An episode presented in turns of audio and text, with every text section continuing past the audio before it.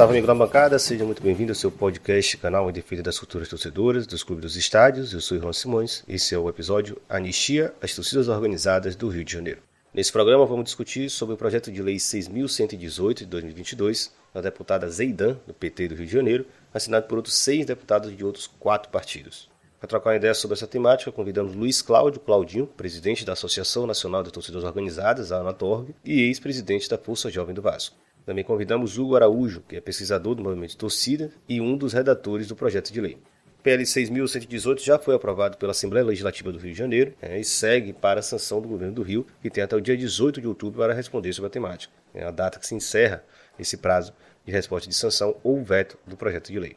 Importante lembrar que a anistia das torcidas está condicionada a um novo termo de ajustamento de conduta a ser negociado entre torcidas, autoridades e Ministério Público, e ganhou um prazo de 60 dias para negociação. É exatamente dentro desses 60 dias que as torcidas terão as suas punições suspensas, temporariamente, e aí poderão estar de volta aos estádios com uniformes, com camisas, com bandeiras, até que se esteja elaborado esse novo TAC, muito provavelmente com base já no texto da nova lei. Mas é bom lembrar que esse projeto vai muito além do tema da anistia, né, e por isso que vale a pena a gente ir atrás desse histórico, da sua concepção, dos três potenciais, inclusive de alterar um pouco a política de segurança nos estádios do resto do país. Principalmente porque ele pode, de alguma forma, influenciar uma revisão, uma eventual revisão do Estatuto do Torcedor, que é essa lei federal que, de alguma forma, limita as mudanças nos possíveis cenários estaduais. Então, esse projeto de lei é muito importante de ser entendido porque ele traz uma nova concepção de abordagem para a segurança dos estádios que talvez possa resolver né, e possa alterar um cenário vivido desde a Batalha do Pacaembu, onde se aplicou uma política que nunca deu resultado real e só se empenhou até então em banir torcidas, cessear a festa e proibir materiais de percussão e de bandeirões.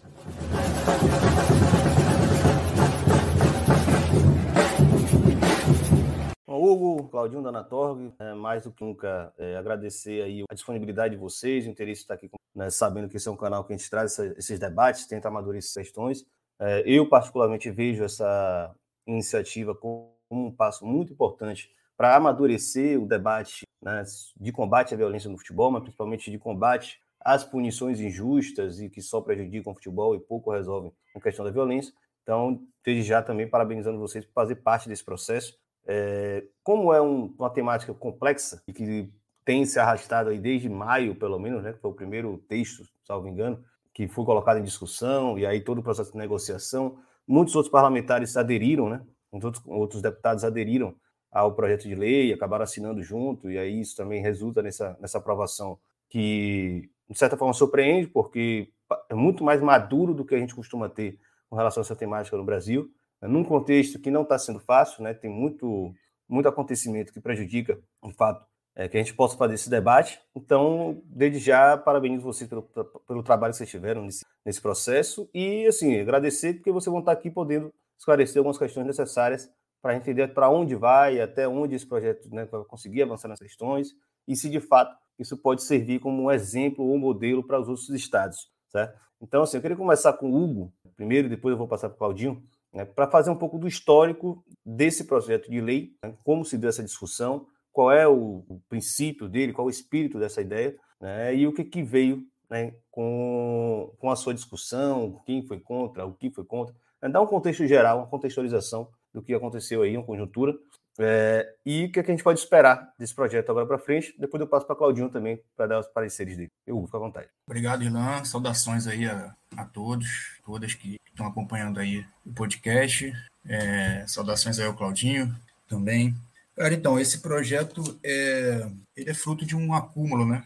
De, de uma certa insatisfação com algumas arbitrariedades né, que vem ocorrendo a nível nacional, mas também, especialmente aqui no estado do Rio é, já há alguns anos né, que a gente vem vendo as principais torcidas organizadas aqui, os principais clubes do Rio, os quatro grandes, Vasco, Flamengo, Fluminense e Botafogo.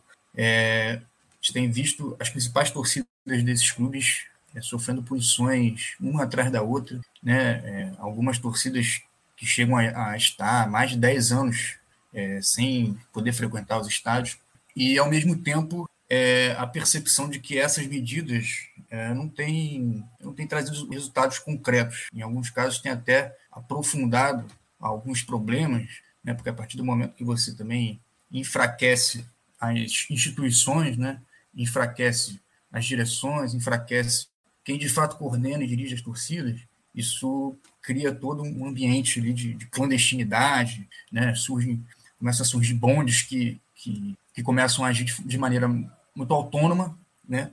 E, de certa forma, so, é, são medidas que acabaram contribuindo para que isso acontecesse, para que houvesse aí uma, uma perda de controle é, por parte não só do poder público, mas também das torcidas. Né? Então, é, a gente escuta muito falar, né? Ah, então, torcidas têm que ser extintas, têm que ser banidas, etc, etc. Mas o fato é que, na prática, né, é, as torcidas aqui no Rio, se não estão extintas é, judicialmente, estão é, suspensas, estão banidas, e mesmo assim a gente continua acompanhando é, casos de violência é, acontecendo, tanto dentro dos estádios, mas principalmente fora também, que é onde essas situações mais ocorrem. Né?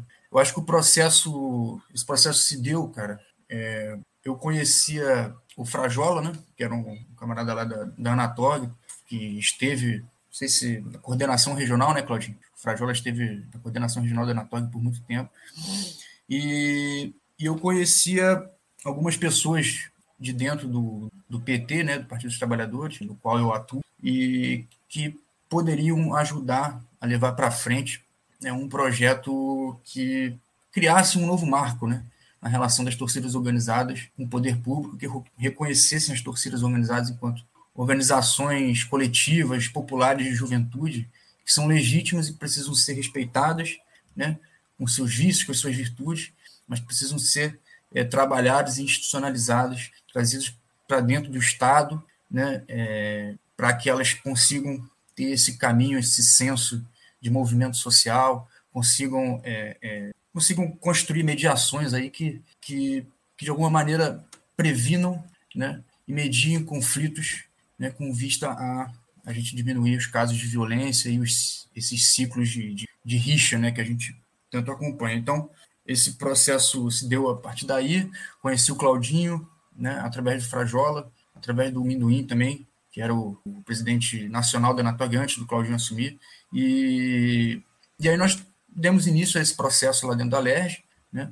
O Ronaldo, que é um assessor lá do, do gabinete do Carlos Mink, e o André Conceição, que foi um, um cara lá da, da, liderança do PT, acolheram de maneira muito, muito importante é, essas iniciativas, esses, esse, esse, essa pretensão, esse desejo que a gente tinha de colocar esse projeto para frente, e as coisas foram caminhando, foram caminhando até que a gente chegou aí nesse momento, o projeto foi aprovado, é, precisa ser sancionado pelo governador ainda, a questão da anistia ela está condicionada a esse a, a, assinatura desse novo TAC, né? Que está em, em, processo de negociação. Então, é, eu acho que é um, um processo que, que, por si só, já, já foi vitorioso. Né? Eu acho que a gente precisa consolidar mais essa nova perspectiva que esse projeto traz, mas só da gente ter trazido esse debate, levado esse debate para a Assembleia, né? para que os deputados pudessem, pudessem né, rediscutir essa, esse paradigma né, de segurança pública nos eventos esportivos.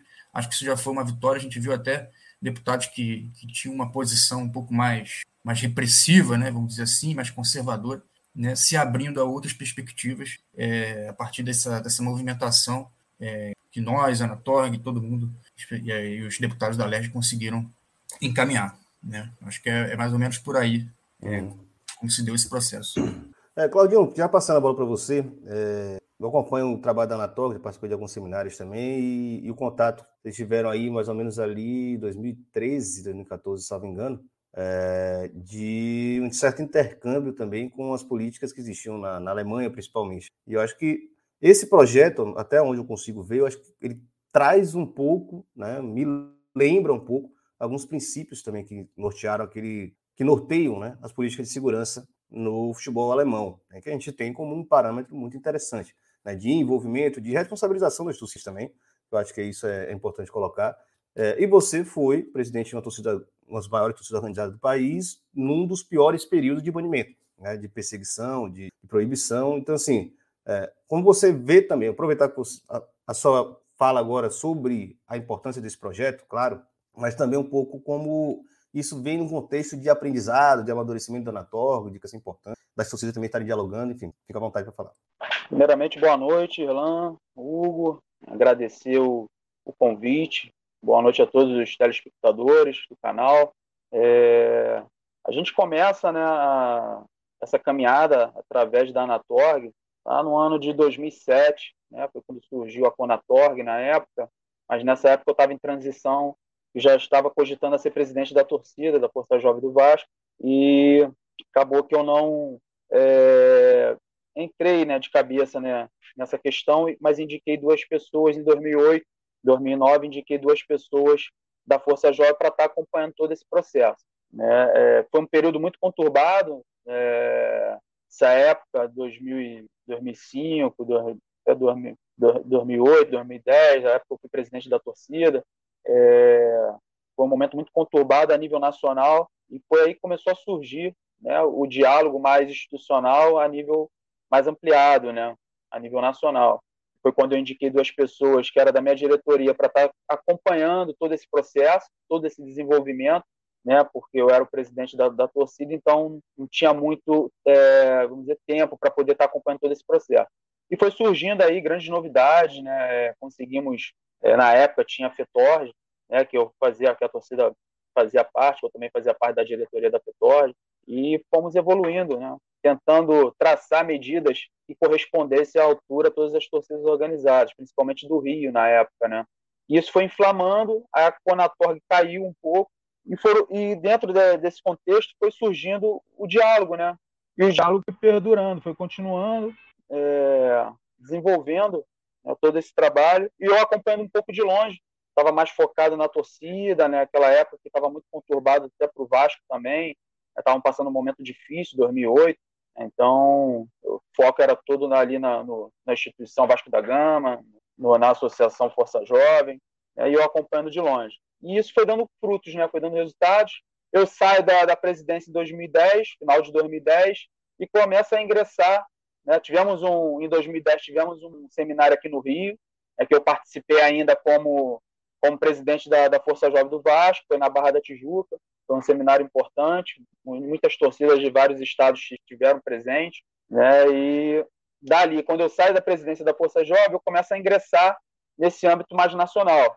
Começo a conhecer outras lideranças, lideranças importantes de todo o Brasil, e fui me aprofundando, fui conhecendo, a gente foi desenvolvendo. Tínhamos a liderança aqui do Rio também, era eu, né, na época, quando eu saí da, da torcida, da presidência, o João, que continuou também. Tinha os do Botafogo, do Fluminense e do Flamengo, né, que representavam aqui o Rio de Janeiro. E fomos desenvolvendo esse trabalho, foi quando chegou a, a, pensamento de fundarmos a Associação Nacional, né, já estava uma questão muito avançada, né, muitas torcidas já envolvidas, e tivemos essa expertise de, é, de chamar essa responsabilidade para dentro. Né, e foi quando surge, em 2014, a, a Anatorg, né, foi até num seminário em Belo Horizonte, em 2014, em Belo Horizonte, que surgiu a Anatória. Então, é, a gente foi traçando isso, foi, foi desenvolvendo, né? foi um, é um período assim transitório, muito complicado.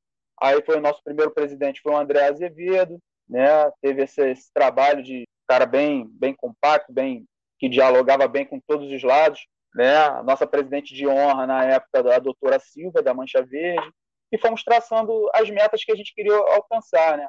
O André ficou por, durante quatro anos na, na, na, presidência da torcida, logo depois veio o Minduim, e foi quando a gente teve uma, uma mudança, né, que foi a, através da politização das torcidas, implementada pela Anatorg, claro que algumas, outras não ainda não estavam madura, madura, é, é, assim, madura o suficiente para poder estar tá entendendo que a política faz parte né, de todo esse âmbito de torcida, de torcer, âmbito da sociedade, né? Porque a torcida organizada nada mais é do que em si a sociedade brasileira, né? Então, é, começamos a desenvolver esse trabalho.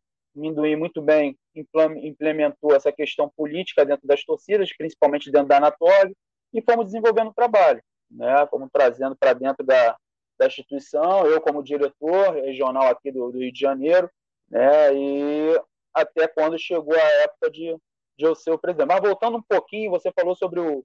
Eu deixei passar batido rapidamente, mas falando nessa época que surge 2014, também surge a oportunidade de fazer um intercâmbio. Né? A gente fez o intercâmbio, foram, se eu não me engano, seis ou sete pessoas, foi o Regis do Nordeste, Frajola foi também, se eu não me engano, João daqui do Rio foi também. Foram acho que dois professores nossos que fazem parte da nossa do nosso coordenação de professoras. Na época foi a professora Rosana, se eu não me engano, Rosana o professor Teixeira, Bernardo. Isso, acho que foi o professor Felipe Bernardo Tavares também. Paz Lopes. Ambos já ah, participaram aqui da mancada. É, o Felipe de São Paulo, é, exatamente, Felipe, e com outros camaradas nossos. Lá eles conheceram a, a estrutura do, do hooliganismo, a estrutura das torcidas lá organizadas da Alemanha, como eles se lidavam, como eles é, dialogavam com, com os setores das autoridades, principalmente com os clubes. Lá também é, identificou também um local que era específico das torcidas do, deles, né, que se chamava é, é, agora o nome aqui assim eu não vou lembrar, mas era como se fosse casa do torcedor, uma, uma coisa um, nesse sentido eles se é, reuniam. É, é o, o fan, fan Project. Fan Project, exatamente. Ah. Que era a casa dos torcedores e que ali eles tinham ali um, um, um desenvolvimento, né? Chamava a responsabilidade ali, tinha os pessoas importantes desse meio que, que eram os, vamos dizer, os fiscalizadores, né? Que ajudavam na, é, no, no, melhor desenvolvimento do, do, jogo entre as torcidas, enfim, é, é todo esse sistema. E aí a gente começou a implementar algumas coisas que foram é, de conhecimento lá aqui na Anatorg. Né? E isso, isso é um trabalho de longa, de meio a longo prazo, né? tendo em vista que já temos mais de 10 anos aí a Anatorg e oficialmente desde 2014. Né? Então, aí começamos esse trabalho, o Minduim muito bem começou a implementar essa parte da politização e logo depois eu venho em seguida é, dando continu, continuidade a isso. Né? Sou um cara também que gosto muito da política, né? Faço parte do meio político também, e foi foi uma coisa mais tranquila para poder lidar com isso. Foi quando surge a, a ideia do. Né, o Minduim apresenta o Hugo, né, falou: oh, tem um rapaz aí no Rio que tem um, tem um grupo aí de torcedores e tal, quer conversar com a Anatório, conversa com ele aí. Se eu não me engano, nosso primeiro encontro foi lá no centro da cidade, né? O encontrou lá no centro da cidade. É, e a gente foi desenvolvendo, foi conversando. Antes disso, eu com o meu diretor aqui regional, que é o André Valadas, que é o, que é o Bodão, que já foi ex-presidente da torcida jovem do Flamengo também, a gente começou a desenvolver diálogos dentro da Alerj, né, é, especificamente ali junto com o presidente da, da Alerj na época. Né? Aí logo depois veio a conversa com, com o Hugo, aí veio a ideia de a gente ampliar isso, aí do André da, do, da, da presidência da Alerj, aí fomos lá para a liderança do PT, e foi ali que a gente se conheceu, eu, Hugo, Ronaldo, André da liderança do. Aí logo mais à frente, depois vieram aparecendo outros atores, né? Tivemos uma abertura muito grande com, com o mandato do, do Mink, da Zeidan, né? E foram essas pessoas aí que foram dando credibilidade e querendo escutar as torcidas organizadas. E aí foi desenvolvendo. Surgiu a ideia de fazer um, um projeto de lei que seria importante para a gente tentar minimizar essa opressão que que o TAC arcaico de 2011 exercia em cima das torcidas organizadas. Então, começamos a elaborar esse projeto em conjunto com as torcidas, em conjunto com, com os representantes da, dos gabinetes da, já que eu, dos gabinetes que eu já me referi, né, e começou a, a gente desenvolver esse trabalho. Aí chegou nesse, né, nessa direção que nós hoje estamos, é, só faltando o governador sancionar ou vetar, ou vetar parcialmente, né? A gente acredita que ele vai sancionar a lei, enfim. É, e antes disso, a gente tem outros vários trâmites que acho que é bom a gente ir conversando pouco ponto a ponto, né? Que acho que é, fica mais, mais entendida as coisas, né? Acho que o ponto é esse. Eu chego agora aqui nessa reta final, né? Com, com já o, o, projeto de lei já, já votado, já aprovado em, em votação, esperando o governador sancionar, né? É, um outro passo importantíssimo que nós demos, né? Acho que ninguém esperava, todo mundo falava, não vai dar certo isso não, Claudinho, Ih, não sei o quê.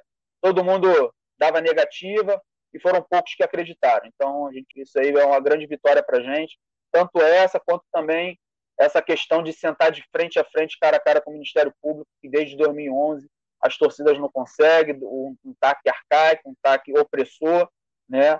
É um taque que você não te dá direito de resposta que você é penalizado Sim. sem o direito de ampla defesa, enfim, é, é mais ou menos nessa linha que, que, estamos hoje, estamos chegando, estamos chegando com, com vontade de, de, mudar algumas coisas que, que ferem aí a nossa Constituição, junto às torcidas Maravilha. organizadas. A gente vai voltar, eu vou voltar à questão do, do novo TAC com você, Claudinho, sobre detalhes da negociação, que eu acho que é fundamental a gente entrar nisso também. Eu vou passar para o Hugo agora, só considerar algumas coisas. O Hugo já até participou aqui já uma vez do, na bancada, né, Hugo? Como Raízes Vascaína, né? Aquela discussão que a gente fez sobre a associação no Vasco, deve ter um, menos de um ano aí.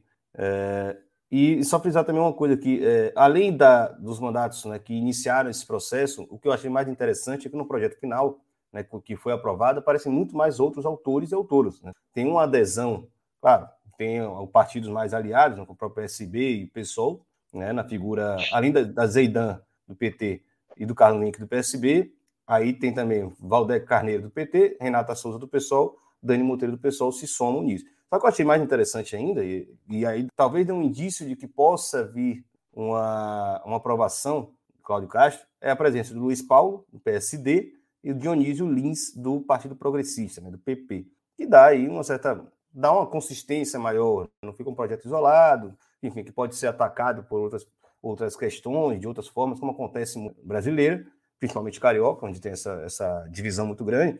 É, e Cláudio Castro, ele, eu até entrei em contato com a assessoria hoje para confirmar o dia da, que, do prazo né, em se encerra. Porque apesar da votação ter sido no dia 22 de setembro, é, o, o, o, presidente da, da Legis, é André Siciliano, só enviou né, assinado dia 26 de setembro.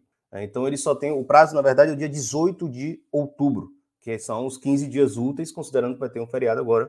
Então ele tem até lá, né? Então estamos gravando isso aqui uma semana antes do prazo se encerrar e evidentemente se espera que, que seja aprovado, né, sancionado pelo governador. Caso contrário, vai voltar para a Câmara, né? E aí é uma nova discussão pode até cair. Fica nessa questão. Então, assim, antes de, de passar para o novo TAC, que é parte central dessa discussão, porque a, o projeto de lei fala sobre é, tirar as punições das torcidas, mas é muito mais amplo, os pontos que a gente vai tratar em detalhes mais à frente, mas eu queria que o Hugo trouxesse logo quais assim, os princípios gerais que, que tem de mais importante, né? Porque o Claudinho já até adiantou a questão da casa do torcedor, que eu achei genial, né? Eu acho que é fundamental ter algo, uma estrutura do tipo e né, inserção das próprias torcidas no planejamento da segurança, é algo que a gente sempre traz na bancada, como uma das políticas que mal foi testada e que sempre que é testada traz resultados interessantes né? e vale muito mais a pena do que ficar só reforçando a criminalização. Então, assim, é, quais são os pontos principais que a gente vai levar isso para o torcedor comum? Qual a importância desse projeto de lei e dentro dos princípios, o que é que passou, o que é que foi aprimorado nesse processo né, na tramitação, antes da aprovação, etc. É, eu, eu, acho que se a gente, se, se a gente pudesse escolher uma palavra-chave para definir os princípios gerais, seria diálogo. Né? Eu acho que esse projeto ele, ele busca é, criar canais de diálogo é, das torcidas com o poder público, canais permanentes. Eu acho que a gente está vivendo uma situação, e tomara que nós estejamos saindo dela, é, onde o, tanto o Ministério Público quanto o BEP é, são muito fechados em si mesmos. Né? Eles acabam é, têm uma ideia de combate à violência, combate à criminalidade, nesse, nesse caso específico, voltado para si mesmo, voltado para essa coisa da canetada, acha que vai resolver o problema dando canetada, banindo torcida, uma torcida ali, outra colar, e aí a ideia é de que, né, quanto mais você for minando ali, criando esse, esse clima de insegurança jurídica né, para as agremiações, é, isso estaria contribuindo para diminuir a violência, para combater a violência, para minimizar é, é, a violência.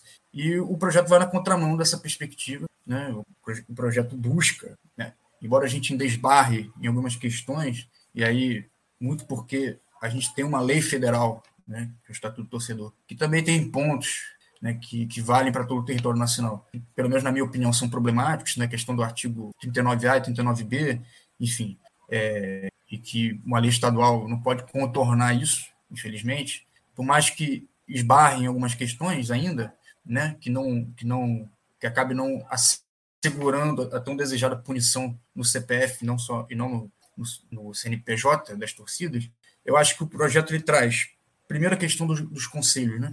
Do, do Conselho Estadual dos Torcedores, né? que seria um órgão nos moldes desses conselhos o, o, que, que, existem. Só, antes de você seguir, só para frisar, porque às vezes o pessoal não sabe em detalhe, né? Artigo 39A e 39B do Estatuto do Torcedor, na verdade, entraram depois, né? E não, é, não, não são originais. Apesar de, no texto original do Torcedor, já ter esse problema. É, 2010, aí o A até foi, foi mudado em 2019 segundo estou vendo aqui no site do Planalto. Né? Mas só para frisar o pessoal, né? 39A é. a torcida organizada que em evento esportivo promover tumulto, praticar ou incitar violência, ou invadir local restrito aos competidores, árbitros, fiscais, dirigentes, organizadores ou jornalistas, será impedida, assim como seus associados ou membros, de comparecer a eventos esportivos pelo prazo de até cinco anos. Até cinco anos a punição seria, né? Mas pode ser que se renove, enfim. Não, é, o, que mudou, o que mudou foi de três anos para cinco é, anos e é uma lei federal, né? Lei federal, não, seja, é. não tem como estadualmente isso mudar, que é o mais complicado. O artigo 39b tem a torcida organizada responde civilmente, de forma objetiva e solidária, pelos danos causados por qualquer dos seus associados ou membros no local do evento esportivo, em suas imediações ou no trajeto de ida e volta para o evento. Enfim, isso aí é, é um. abre tanta possibilidade de punição que não existe qualquer possibilidade da torcida se quer contestar. Mas a gente volta isso depois, né? Eu acho que vai entrar também na discussão do novo TAC. Então, Hugo pode seguir no seu raciocínio, você estava falando da, da, importância desse projeto. Então, é, embora a gente esbarre nessas questões da lei federal, né, eu acho que a gente, a partir do momento que a gente propõe essa ideia de um conselho, né, que no caso seria quase que um, um amadurecimento desse processo dos seminários do Ministério dos Esportes, lá em 2014, 2013, é, que o Claudinho participou e que outras lideranças de torcidas também participaram. Essa questão do conselho seria meio que um amadurecimento disso, né? Seria você criar um espaço permanente onde as torcidas, onde as lideranças de torcida pudessem sentar com, com autoridades, com representantes dos clubes, das federações e pensar em diretrizes, é, pensar em medidas é, que sejam boas para todo mundo, né? Que, que, ao mesmo tempo que reconheçam né, a cultura de arquibancada como, como algo legítimo, como algo que precisa ser preservado, como algo que, que faz parte da experiência é, dos torcedores que frequentam o estádio que, e que vivem o futebol é, é nas grandes cidades, eu acho que é, o fato de você trazer esse, esse, esse elemento, esse espaço de deliberação, é, na verdade, acho que nem, nem só de deliberação, né, mas espaço de fiscalização, de para que seja um espaço também consultivo, né, na hora do Poder Executivo elaborar diretrizes e tal. Então, acho que isso é importante porque você traz as torcidas para o diálogo, para o ambiente institucional e isso traz também mais responsabilidade. Né? É, eu acho que a questão da casa dos torcedores, né, o Claudinho falou aí, de fato, é uma ideia inspirada no projeto lá da Alemanha, né, que foi mencionado aqui anteriormente. É, a ideia é que esse, esses espaços né, possam servir como espaços de integração, como espaços para mediar conflitos, como espaços também em que você pode ter um intercâmbio né, entre as lideranças de torcida, também pesquisadores, pessoas que estão que estudam esse tema, então, sabe, espaços que a gente pode é, construir palestras, é, eventos, exposições. É, uma das outras coisas que a gente pretende também, é, que seria interessante construir nesse espaço, é, é tornar esse espaço é, um espaço para se construir uma memória do torcedor no estado do Rio. Então, a organização, às vezes, funcionar também como museu, né? ou seja, trazer exposições falando sobre a história das torcidas organizadas aqui no Rio, sobre a história da relação do povo fluminense com o futebol, com o Maracanã, que é um dos grandes estádios aí do Brasil e do mundo. Então, é, é assim, é um, é um, projeto que avança nessas questões, né? é, traz um pouco as torcidas para o espaço institucional e acho que isso é importante porque você eh, tira um pouco né, essas organizações da margem, né, que é, é, como são tratadas hoje, é como são, são colocadas hoje, e traz um pouco para o centro é, do Estado, centro do debate político. E isso acho que co colabora também para a própria conscientização né, dos torcedores envolvidos, das lideranças, né, sobre as responsabilidades, sobre os deveres sobre os direitos também que eles têm enquanto torcida organizada, enquanto coletividade. Né? Então, eu acho que o projeto avança muito nesse sentido, né, de criar um novo marco de relação é, do poder público com as torcidas organizadas. Eu acho que isso é, é, é o que é o fundamental nesse projeto e, para mim, é, é, o que faz dele um projeto tão importante que precisa uhum. avançar e ser cumprido. Muito bom. Vamos passar, quando a gente passar os pontos, a gente vai ver né, como isso está escrito na lei, e caso seja aprovado, a gente vai ver melhor, né, ilustrar melhor como é que isso aí poderia acontecer. Inclusive, considerando que alguns pontos foram alterados, né, pode ter que avaliar também para lá e para cá o que vai avançar ou não. Claudinho, falando sobre o novo TAC, né, que é parte desse processo amplo aí, é, o próprio projeto fala, mesmo que ele seja aprovado, né, a, a, anistia, entre aspas, às torcidas, que na verdade é limpar as antigas punições, elas poderiam voltar e estariam agora sentidas a uma nova lógica de, de responsabilização, não, não, nem, não, não diria nem branda, né, porque não é branda, mas é, muito mais propícia para que os verdadeiros culpados pelos atos, pelas infrações, sejam eles punidos e não as organizações e não o próprio futebol, como a gente tem visto nos últimos anos. E esse novo TAC é o que depende muito, porque na própria lei fala porque o Ministério Público né, e demais autoridades teriam que estar é, cientes e concordantes com o projeto de lei, com esse processo da anistia. Então, assim, primeiro que você contextualizasse, o que, é que você considera como TAC arcaico 2011, acho que é bom também explicar o que é esse TAC, como isso funcionou nos últimos 11 anos, né, já há um bom tempo, já uma, mais de uma década de um TAC que basicamente impediu a torcida de voltar aos estádios, então, basicamente todas estão banidas praticamente, poucas conseguiram voltar e as que conseguiam voltar já estavam punidas logo em seguida, e o que, que se pretende nesse novo TAC, como está o nível de negociação e, e, o posicionamento dessas autoridades. Fica à vontade. Ah, primeiro, é, eu falo TAC arcaico porque, primeiro que ele não te dava o direito de, da ampla defesa, né? É, você, no, as torcidas, eram, era uma punição administrativa, né, que o BEP relatava, o Ministério Público aceitava e o juiz assinava. Então a, a torcida não era notificada, não, só ficava sabendo depois que já, já tinha sido punido, que, era um, que é um absurdo, né? Você não ter o direito de se defender, né? Nem a Constituição faz isso. Então, é, esse é, é um dos pontos que a gente bateu muito na tecla, né? Esse direito da ampla defesa das torcidas organizadas e é, ser punida só depois de todo o processo legal judicial ser, ser finalizado, né? Enquanto você responde, você não está punido, você, é, você não, não, não, não foi de fato né, é, julgado, né, absolvido ou não. Então, ali a gente pede ali o nosso direito de ampla defesa das torcidas organizadas e que o Ministério Público entendeu e validou isso, realmente entendeu que isso era um, era um fator negativo do, do, antigo TAC, né? mas só que eles não abriram mão do, do sistema administrativo e nós queríamos o, o, sistema judicial, exatamente por isso.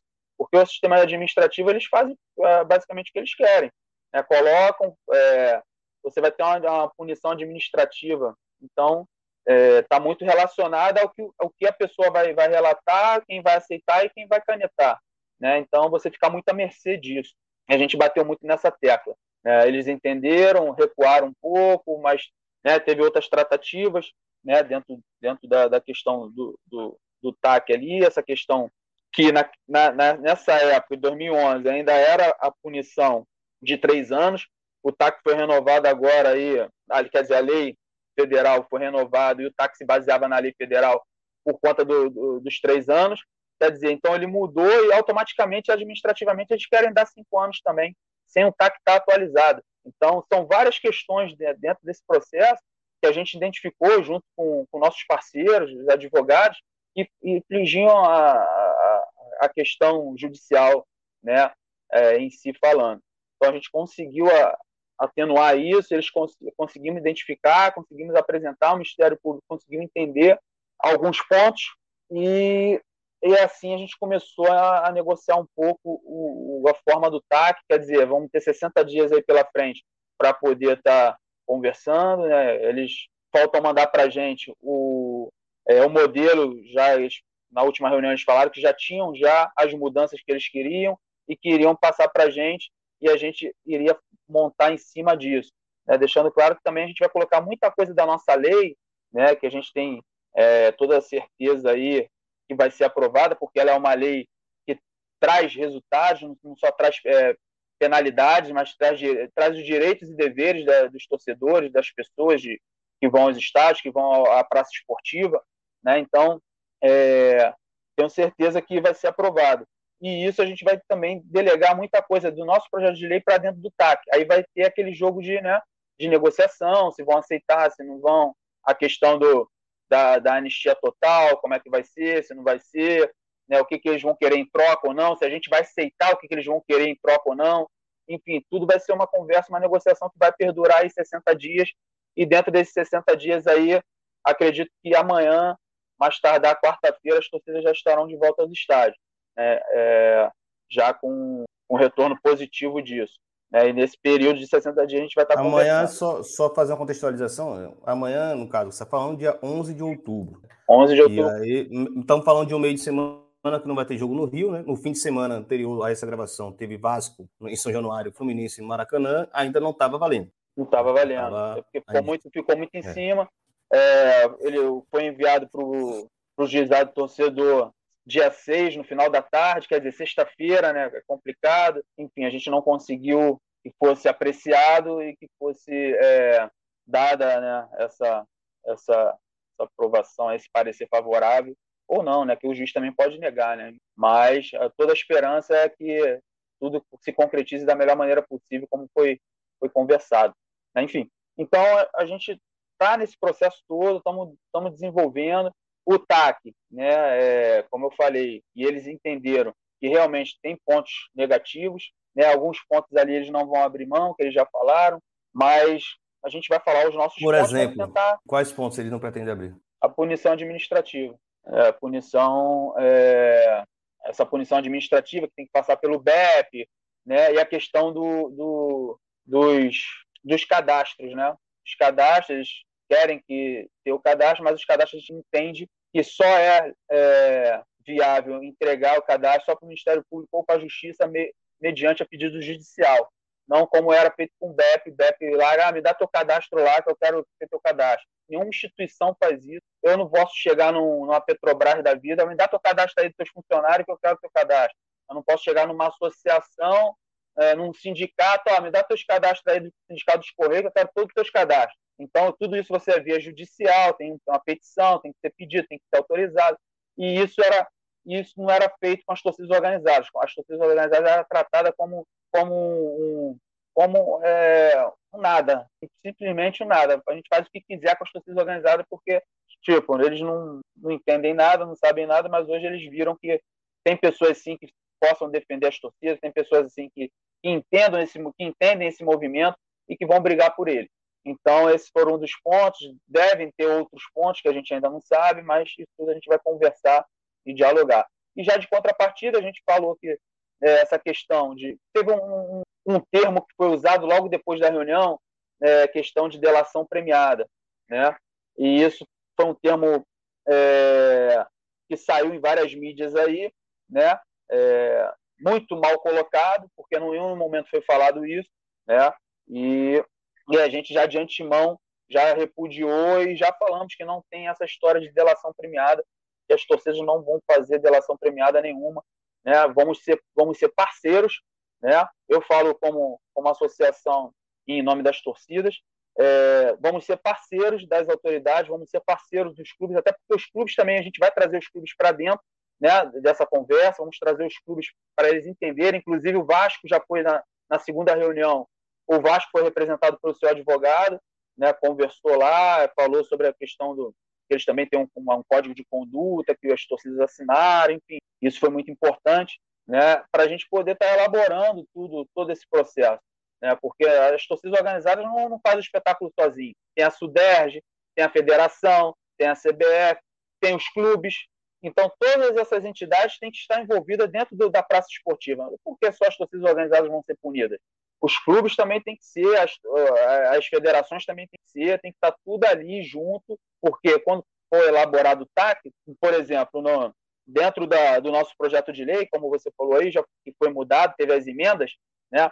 Antes era a casa do torcedor era era setor de anatório, né? No projeto eles eles né, fizeram uma emenda e colocaram a, a Suderge e a CBF. Então, quer dizer, se eles podem participar, eles têm que participar de tudo entendeu? Os clubes, enfim. Então, isso tudo a gente vai estar atento na discussão, isso tudo a gente vai estar atento para implementar no TAC também, para que o TAC seja um bom, um bom, é, um bom divisor de águas, um, um, bom, uma boa, um bom documento, uma boa matéria que possa trafegar nas duas mãos, mão de ida e mão de volta, porque é, são vários fatores que, que identificam e podem é, desenvolver melhor todo esse trabalho né, que, que não só as torcidas estão fazendo, mas todo o processo aí das autoridades, que hoje as autoridades conseguiram quebrar um pouco essa barreira junto às torcidas organizadas, graças a, a gente conseguir martelar, martelar, martelar ali, eles conseguiram entender que tem que ouvir sim, que o diálogo é importante das torcidas, junto com eles, com as autoridades, com os parlamentares e com toda a sociedade. Você está ouvindo mais um Som das Torcidas na Bancada, um podcast em defesa da cultura torcedora, dos clubes e dos estádios. Não esqueça de nos acompanhar mais de perto no dia a dia, através do Twitter, arroba na bancada underline, e da linha de transmissão no WhatsApp, enviando uma mensagem para 21 98080 9683. Excelente. Então, já entendido que o TAC também é parte central desse processo, mas a gente, eu queria passar o projeto de lei aqui. Né? Tem um pessoal que não é muito raciado em juridiquês. Geralmente, o projeto de lei é apresentado com artigo 1, 2, 3, assim né, sequencialmente. E cada artigo desse sugere, como é o caso aqui, que é um substitutivo de lei, né, que altera a lei 6.615, de 6 de dezembro de 2013, a lei estadual. Então, cada artigo do projeto de lei sugere alteração numa, na lei original. Né? Então, mas eu vou seguir aqui artigo 1 artigo 2 que está no projeto, não necessariamente está na lei original. Eu vou deixar o link na descrição desse, desse podcast, vou deixar também no, nas redes sociais da bancada.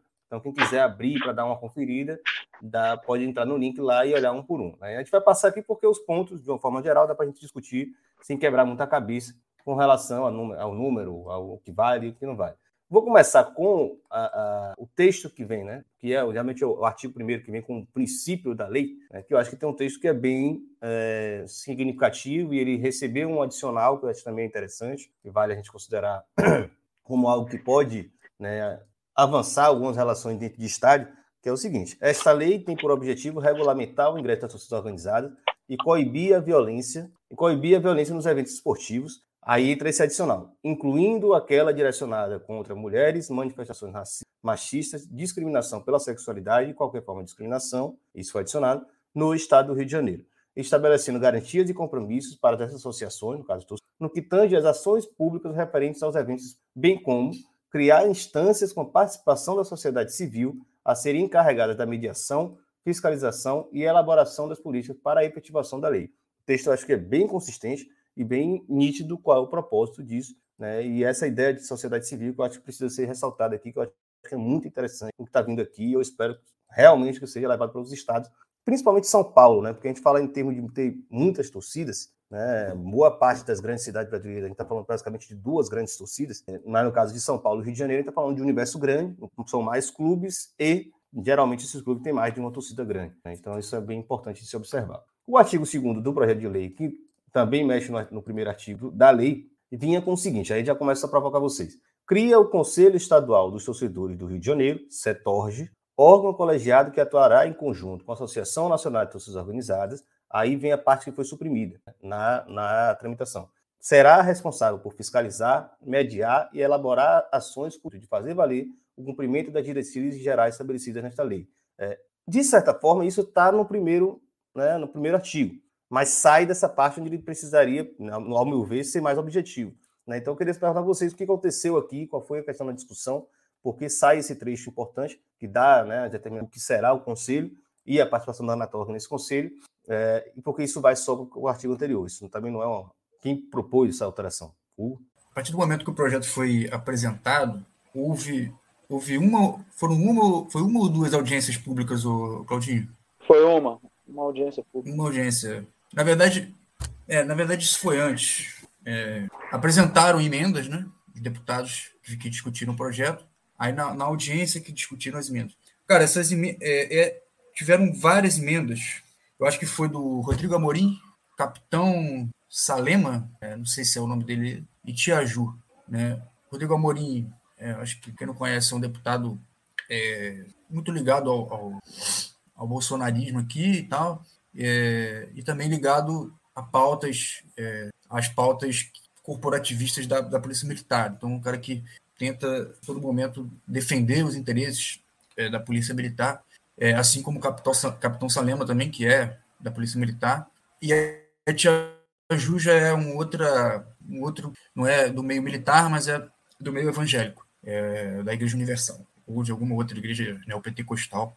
Enfim, são esses, eles apresentaram vários, várias emendas que buscavam, de certa forma, descaracterizar um pouco é, a lei, né, esvaziar essa dimensão participativa né, para continuar mantendo essa concentração de poderes na Polícia Militar, no BEP, né, e no Ministério Público também, mas principalmente no BEP, é, que a maior parte das vezes fica mais encarregado de executar essas punições, definir né, as punições, embora o Ministério Público esteja ali sempre acompanhando e chancelando é, essas decisões. Então, eu acho que essa alteração veio de uma proposta de emenda é, desses três parlamentares. Né? É, foram muitas outras propostas de emenda que eles colocaram ali, a maioria não foi aprovada, mas nesse caso acabou sendo, né? E, e, assim, acaba ficando vago, mas ao mesmo tempo tem um artigo primeiro resguardando. E dá um pouco, o né? mesmo sentido.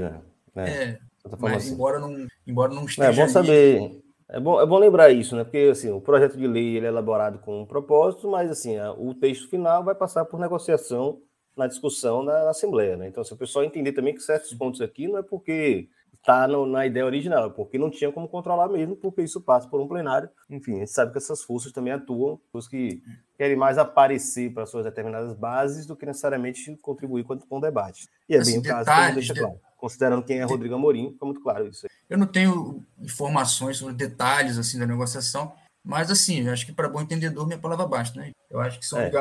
são deputados ligados a pautas é, mais conservadoras, né? E, e, e, que tem esse, esse aspecto corporativista muito forte, né? Tanto Capitão é, Salema quanto Rodrigo. Do, dos mares menores, eu acho que ter, ter o nome do Anatorg na lei, acho que já dá uma legitimidade, pelo menos para ter uma representação que é algo que a gente carece Sim. aqui no Brasil para absolutamente tudo. Desde dizer que o cara que morreu pisoteado pela cavalaria não estava cometendo um crime, isso não foi por causa de uma briga no Estado.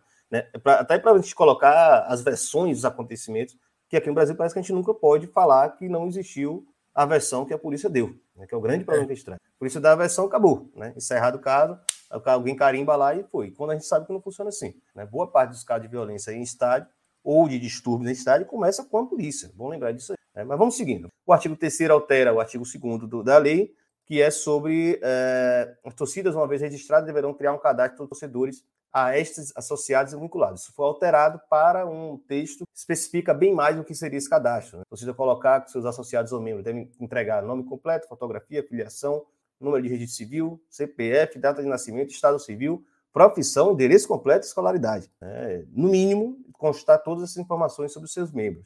É, a gente sabe que assim, ninguém quer dar nome para cadastro nenhum, porque aí é basicamente você assinar o atestado de que você quer ser preso. Né? Porque a gente sabe como funciona o preconceito, como na justiça no Brasil ela é extremamente racista e precipitada e que não dá direito ao contraditório. A gente tem casos de gente que é presa porque a fotografia bateu com o retrato falado de algum criminoso e o cara não tem direito de defesa. Imagine se você anda no bolso com um CPF que está cadastrado como torcedor organizado. A gente sempre frisa isso aqui. É, entretanto, está lá no Estatuto Torcedor, né, o Hugo até frisou, não tinha como ficar fora desse texto, e vai acontecer. Aí eu vou perguntar para o Claudinho, que, que é, né, tem longa trajetória em torcida organizada. As pessoas não querem dar o um nome. Né? Como é que isso vai funcionar de fato, Claudinho?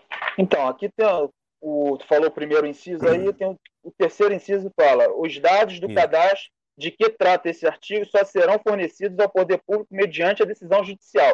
Isso foi um ponto que nós conquistamos, porque eles não queriam isso porque eles não queriam isso, eles queriam a punição administrativa, quer dizer, a hora que eles quisessem, eles iriam pedir e a torcida iria ficar obrigatória, obrigada, teria a obrigação de entregar esses cadastros. Quer dizer, a gente conseguiu quebrar isso dentro do diálogo, dentro da negociação, né, e conseguimos deixar né, esse inciso terceiro né, muito importante, diga-se de passagem, muito importante para as torcidas organizadas, que respalda e resguarda né, o seu direito de, de, de, de, ter seus associados, porque você não pode sair dando seu cadastro para qualquer um, a okay, não ser é. a, a, pedido judicial. Então, a gente foi muito sereno nisso, a gente martelamos muito nessa tecla e a gente conseguiu passar.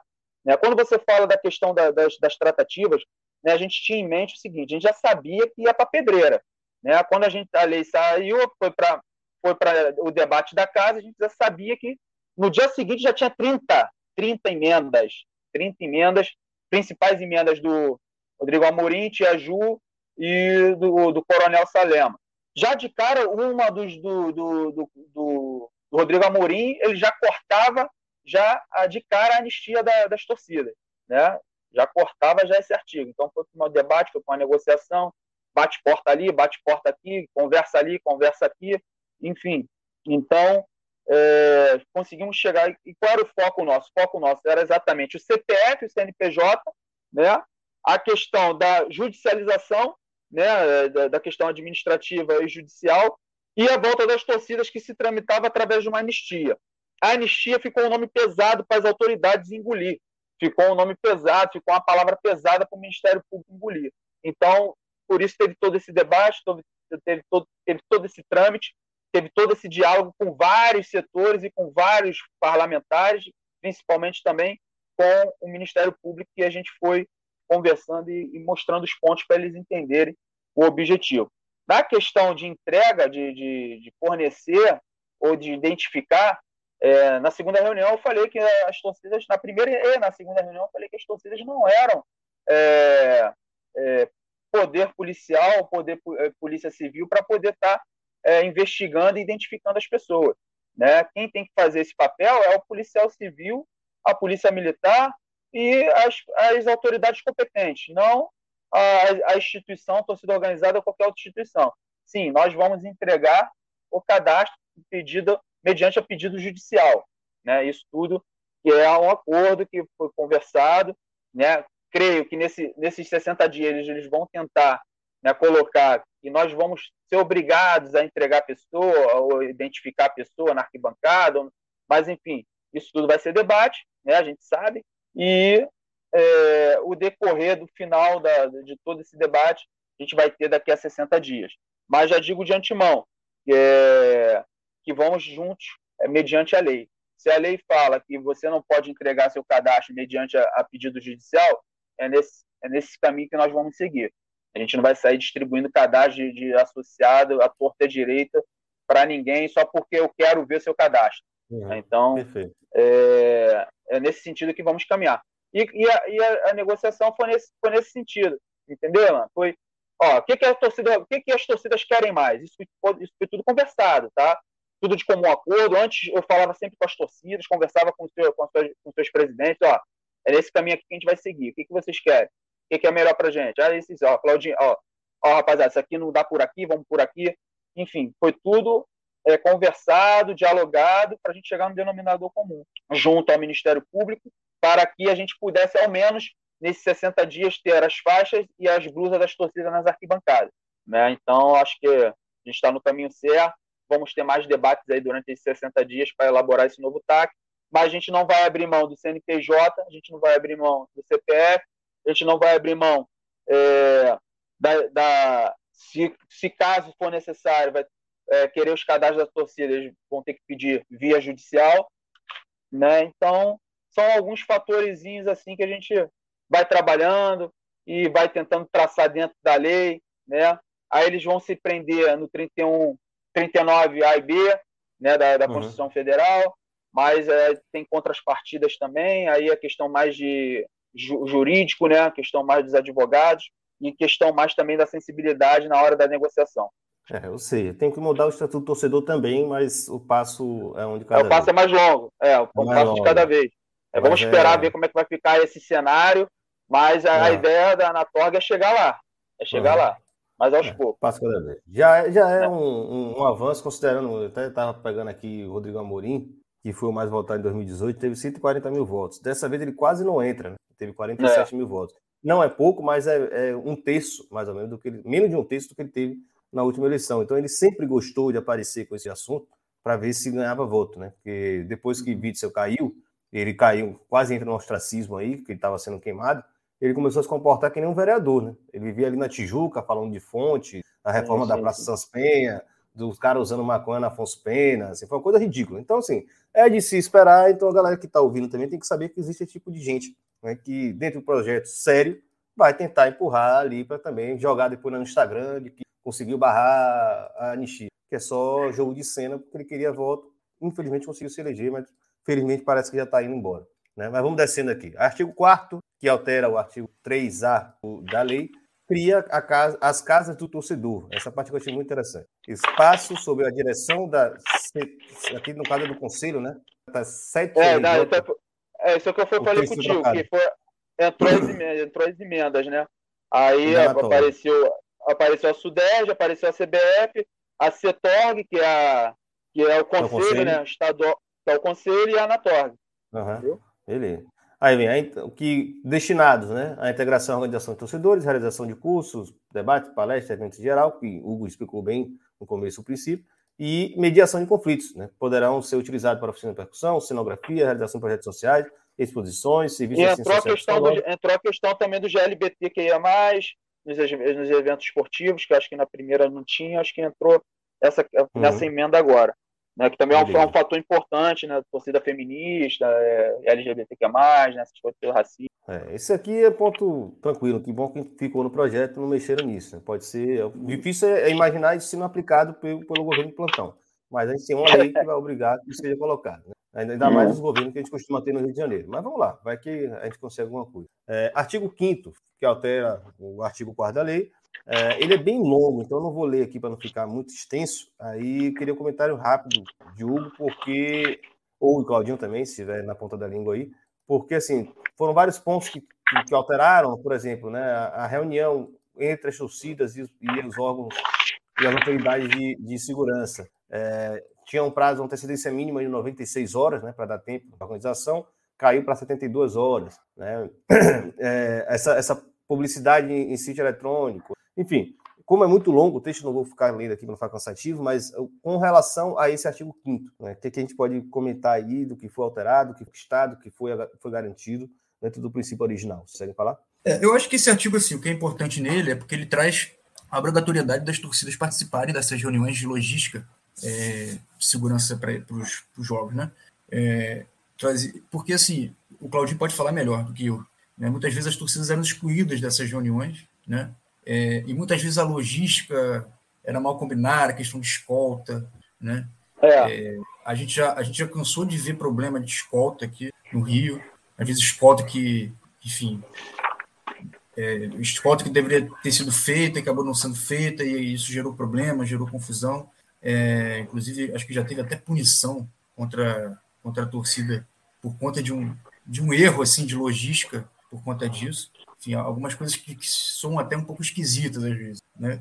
Então, esse artigo ele é claro né, no sentido de é, é, obrigar né, as autoridades, o clube mandante, a federação, a CBF e as autoridades é, a realizarem uma reunião nesse prazo de 72 horas antes dos jogos, né, para pensar a logística de segurança do evento esportivo. Então, isso vai variar de jogo para jogo, né, mas é, alguns jogos que Claro, se tiver um jogo Vasco e Palmeiras aqui, obviamente que será uma reunião tranquila, não vai precisar de muito problema. Mas, né, alguns jogos que oferecem risco, né, acho que é bom sempre as torcidas, com clubes, as, com as autoridades, pensarem né, numa logística para que tudo seja feito. O que me preocupa um pouco, e aí já né, pensando para o futuro, né, considerando que isso vai ser aprovado, é que assim, essa dita inteligência da Polícia Militar no Brasil inteiro, às vezes ela é, é, bem pouco inteligente, né? Às vezes eles botam um efetivo muito grande para um jogo que todo mundo sabe que vai ter tranquilo, e com um jogo que tem um risco alto, muitas vezes eles não estão preparados para lidar. Né? Então, assim, essa noção, eu acho que a, a, presença das torcidas nesse diálogo constante, eu acho que é fundamental também para entender o que é jogo de risco e não é, né, Claudio?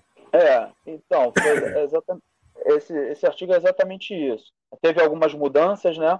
Ele, mas a, a base dele porque as torcidas eram excluídas, desse, principalmente das, das reuniões que estavam as federações, os clubes, os batalhões, e as torcidas não eram chamadas para ter o seu posicionamento e, e, e, a, e, a, sua expertise, né, o seu conhecimento integral né, de, de, todo, de todo o processo. Quer dizer, tiraram, tiravam os principais atores do, da praça esportiva e queriam lidar só entre eles ali, da forma deles, sem um, um, um, uma palavra das pessoas que estão ali e sabe qual a melhor direção a ser tomada. Então, isso foi, foi uma vitória nossa também, que a gente pedia sempre isso, mas só que as reuniões eram trancadas com o BEP, no batalhão do BEP, né? É, só as torcidas e o BEP. Né? Então, quer dizer, ficava só ali aquela reunião, os clubes não sabiam, é, as federações não sabiam, as autores da UMP não sabiam, apesar dessas, dessas reuniões serem filmadas, né? Mas o BEP não disponibilizava essas filmagens. E, vai, e é outra questão: toda a reunião vai ser filmada e vai ser disponibilizada para todos os envolvidos. Né? Isso também é, se refere também no, no artigo. Né? Ele também se refere na questão que só ficava só a reunião só instalada dentro do batalhão do BEP. Agora as reuniões poderão ser no local do evento, no sítio que for que for responsabilizado pelos, pelo, pelo, pela praça esportiva, quer dizer, tira um pouco essa autonomia do BEP, que é uma coisa que eles, que eles não gostaram, que eles né, reclamaram no momento na primeira reunião, reclamaram também na segunda reunião, mas só que é uma questão que a gente tem que aprender é, que não que temos que ampliar, né? Temos que ampliar o diálogo e isso é, é, é muito importante. É, eu, eu, diria, eu trocaria até o nome aí, porque você falou que tira um pouco a autonomia dele, na verdade tira a soberania dele, né? Eles vão ter soberania, pessoas, né? positivo, né? positivo.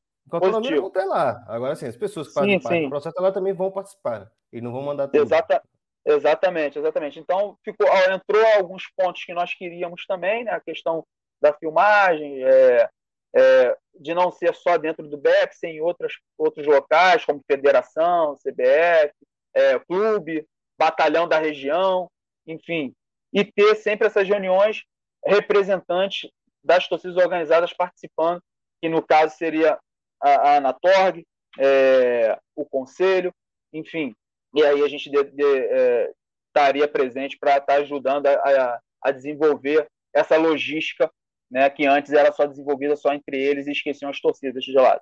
Perfeito. Basicamente é, a gente isso. Comentou, a gente comentou é, alguns programas atrás sobre o sucesso no Clássico Mineiro na final do estadual, né? E a Polícia Militar fez questão, aí a gente não sabe bem qual o contexto, por quem era o comandante, quem, quem levou a isso, mas ele fez questão, depois de uma briga que até teve um tiro, né? Obviamente ocorrida muito distante de estádio, como sempre, mas ele fez questão de que no clássico seguinte as duas torcidas estivessem juntas com ele, sentada na mesa, para negociar, e foi um sucesso, não teve nenhum tipo de ocorrência, as duas torcidas entraram, estádio meio a meio, aquela coisa linda que a gente quer ver, enfim, é, o cara mostrou que é, sem dúvidas, o mecanismo mais eficiente, mais seguro que a gente tem é colocar a torcida para discutir junto a logística. Né? Então eu acho isso também muito bom, novamente, considerando que isso seja levado a sério pelos governos de plantão, e no Rio de Janeiro anda meio complicado aí. Mas vamos lá. Artigo 6 altera artigo 5 A torcida e os clubes também, né, Ilan?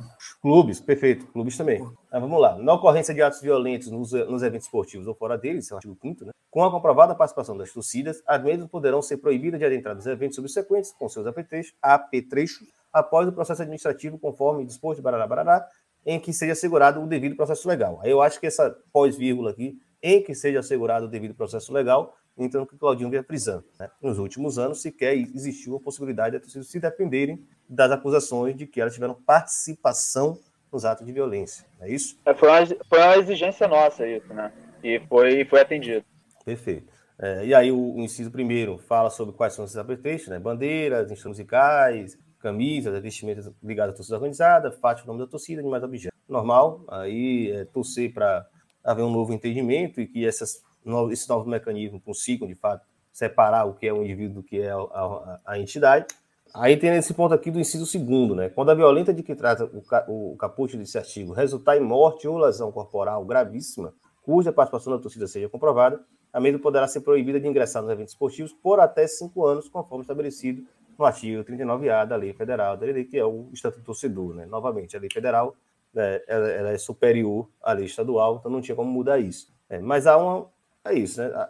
A ideia de que a torcida será comunicada, de quanto tempo ela estará punida, eu acho que já vem nos pontos anteriores. Né? Prazo determinado. Eu acho que é esse um dos grandes problemas. Porque fica lá renovando, renovando a punição e ninguém sabe quando muda, onde defender. Acho que talvez esse ponto aí consiga resolver esse processo.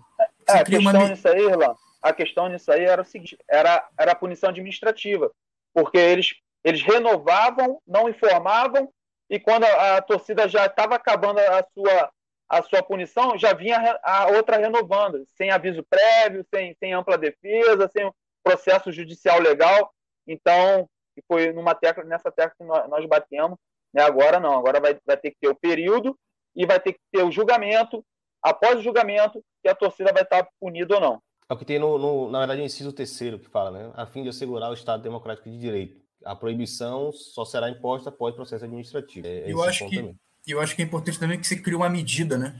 Porque. O, o, o inciso quarto, né? Também fala, né? As torcidas deverão excluir do seu cadastro de torcedores a, aqueles que estiverem comprovadamente envolvidos em atos de violência. Ou seja, individualiza até certa medida, evidentemente, isso pode ser lido de outra forma, mas e um juiz também pode dizer que não, não conta, mas individualiza. A torcida vai fazer sua punição interna e aí depois a justiça passa o resto.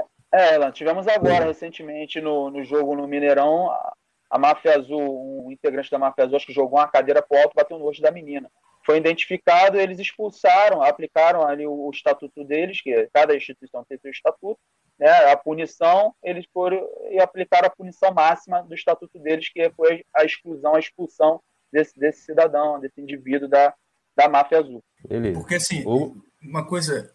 É porque assim, existem duas modalidades de, de, de punição, né? Inclusive, é, a gente vai falar, imagino, do artigo 8 né?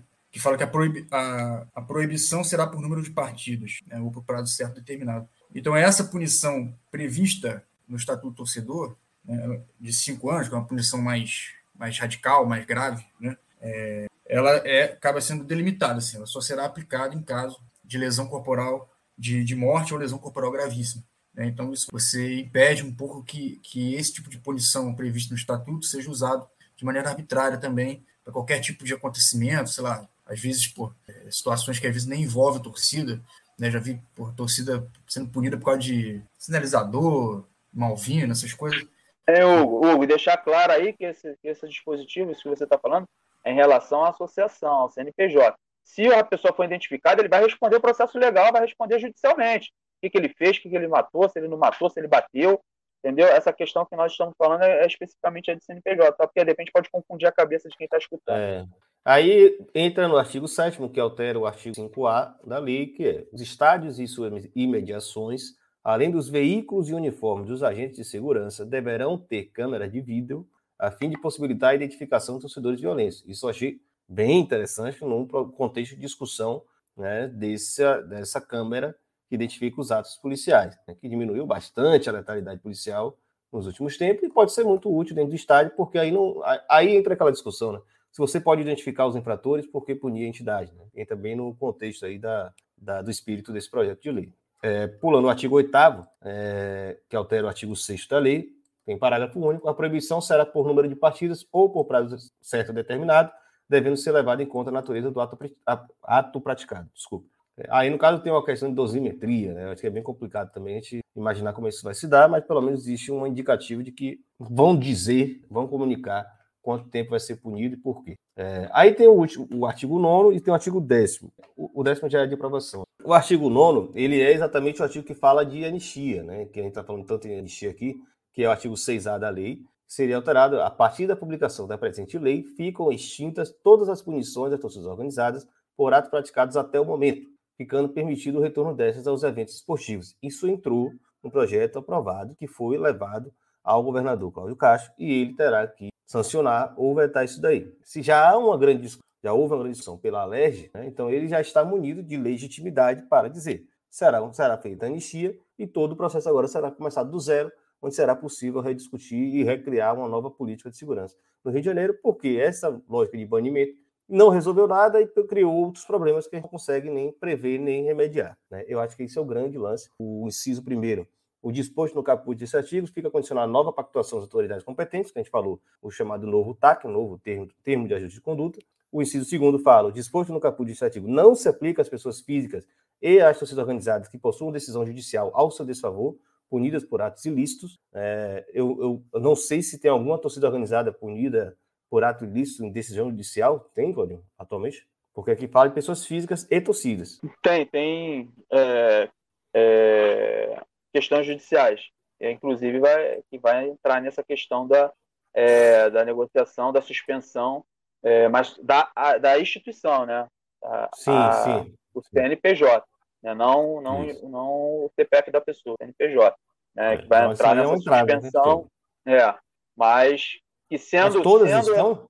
Todas, todas têm processo é. judicial. Ah. Agora, é, mais entrando nessa questão da anistia, por exemplo, abriu a suspensão. Suspensão, vamos, vamos dizer que eles, amanhã eles decretam a suspensão de 60 dias. A gente vai para a negociação do novo TAC. A gente chega num denominador comum novo TAC o, e o governador sanciona a lei com a anistia, morre tudo. Vai ser daqui para frente com o novo TAC, entendeu? Então, esse, esse, é, esse, é, o nosso, esse é o nosso objetivo e a nossa, a, a, os, nossos, os nossos próximos passos. Beleza. Então, dia 18, dia decisivo.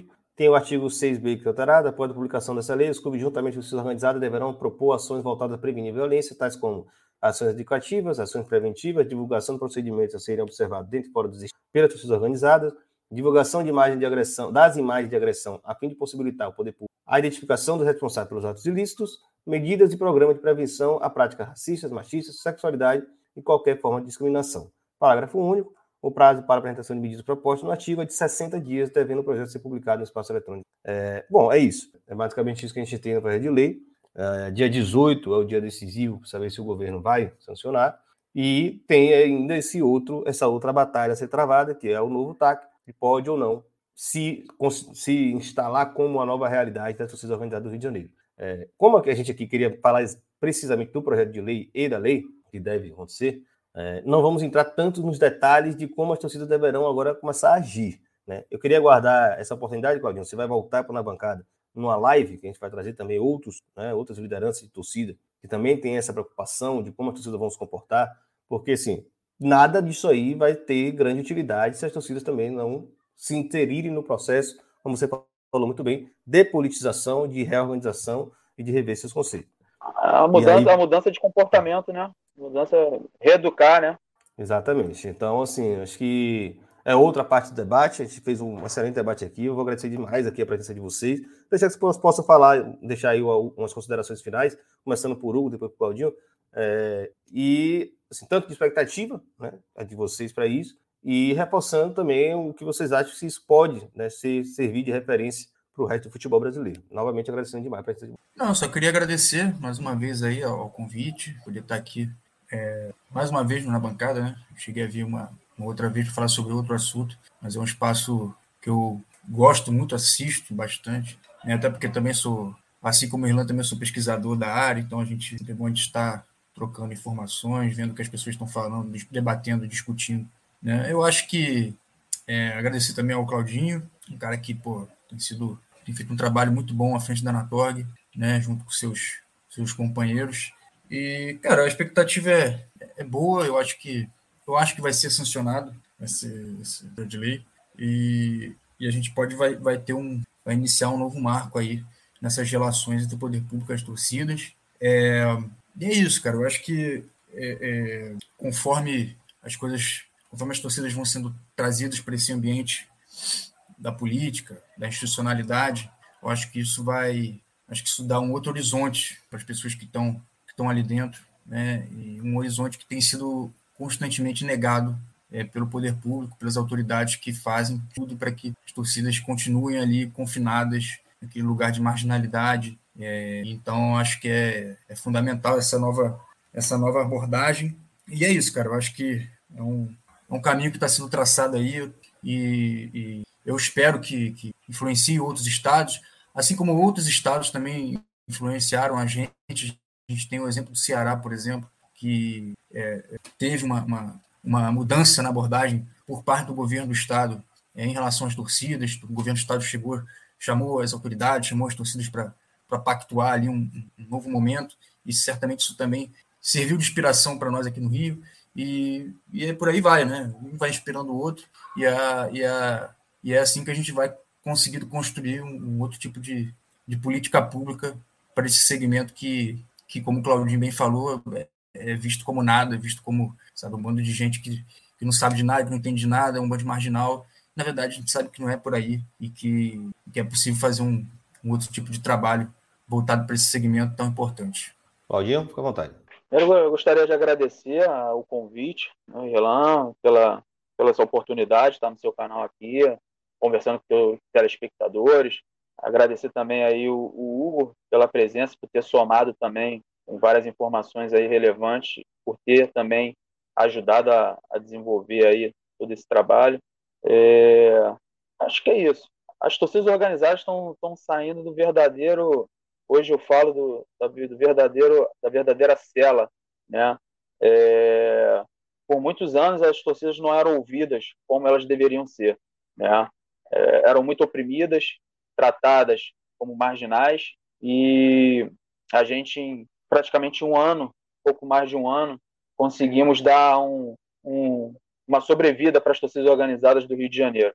Espero que a gente consiga levar esse, esse modelo para todo o Brasil, né? Vai ser um grande desafio. Espero a gente ter pernas para alcançar todos os estados, né? Diga-se de passagem, Santa Catarina está fazendo um trabalho bom lá, já tiveram o dia estadual aprovado. Ceará também, eles tiveram o dia municipal aprovado. É... Enfim, eu acho que em Recife, Pernambuco também, as torcidas começaram a se reunir para dialogar, torcidas totalmente rivais que não conseguiam sentar na mesma mesa. Nosso diretor lá da Anatólia conseguiu que essas torcidas sentassem à mesa para conversar, já conversaram com o Ministério Público, enfim. E a gente quer alcançar muito mais, né? quer desenvolver muito mais e em um futuro bem próximo a gente conseguir alcançar lá o Senado para que a gente possa mexer em algumas, em algumas, em algumas leis que tanto marginalizam as torcidas organizadas. Né? Acho que o governo tem que entender que as torcidas organizadas podem ser um grande braço forte né, do governo junto à sociedade, tendo em vista que as torcidas organizadas fazem têm os seus projetos, ajudam é, em seus bairros. Foram as torcidas organizadas que chegaram, foram as primeiras a chegar nesses acidentes naturais que tivemos aqui no Rio de Janeiro, na Bahia, em São Paulo. É, foram as torcidas organizadas que fizeram o um mutirão de arrecadamento de, de alimentos, de roupas para essas pessoas que ficaram sem, sem suas moradias. Enfim, torcida organizada não, não tem marginal, não. Né? Porque marginal está no meio da sociedade. Marginal está no meio do parlamento. Né? Então, por que o marginal em si não estaria dentro de uma torcida organizada ou dentro de uma arquibancada torcendo pelo seu clube? Então, a, a, a marginalização generalizada é um crime que cometem é, diariamente com as torcidas organizadas. E estamos aqui para mudar esse conceito, para mudar essa visão e para cada vez mais colocar para a sociedade que realmente são as torcidas e o que realmente elas podem e têm a oferecer para todo o povo brasileiro. É isso, Irlan, é isso, Hugo. Mais uma vez, obrigado. Obrigado aos telespectadores aí do canal. Um abração, espero estar de volta outras vezes aí para a gente estar debatendo vários assuntos aí pertinentes. Logo mais, logo mais você vai estar de volta aí para a gente ver o, o pós-lei aqui no Rio de Janeiro, o que, que vai resultar. Hugo, Claudinho, valeu demais. É, na bancada segue aberta para vocês aqui. Pessoal quiser entrar em contato com eles, né, pode mandar mensagem para a rede social da bancada, a minha também, arroba Irlan Simões, e aí a gente faz esse canal aí com a Anatorg e lá com o pessoal que está na BR fazendo essa discussão excelente sobre um possível novo rumo né, de discussão um pouco mais madura, menos repressão e mais diálogo, para ver se a gente consegue mudar um pouco o cenário do futebol brasileiro e parar de prejudicar o próprio futebol né, com falsas soluções que nunca nos ajudaram absolutamente. Valeu, tamo junto, até a próxima.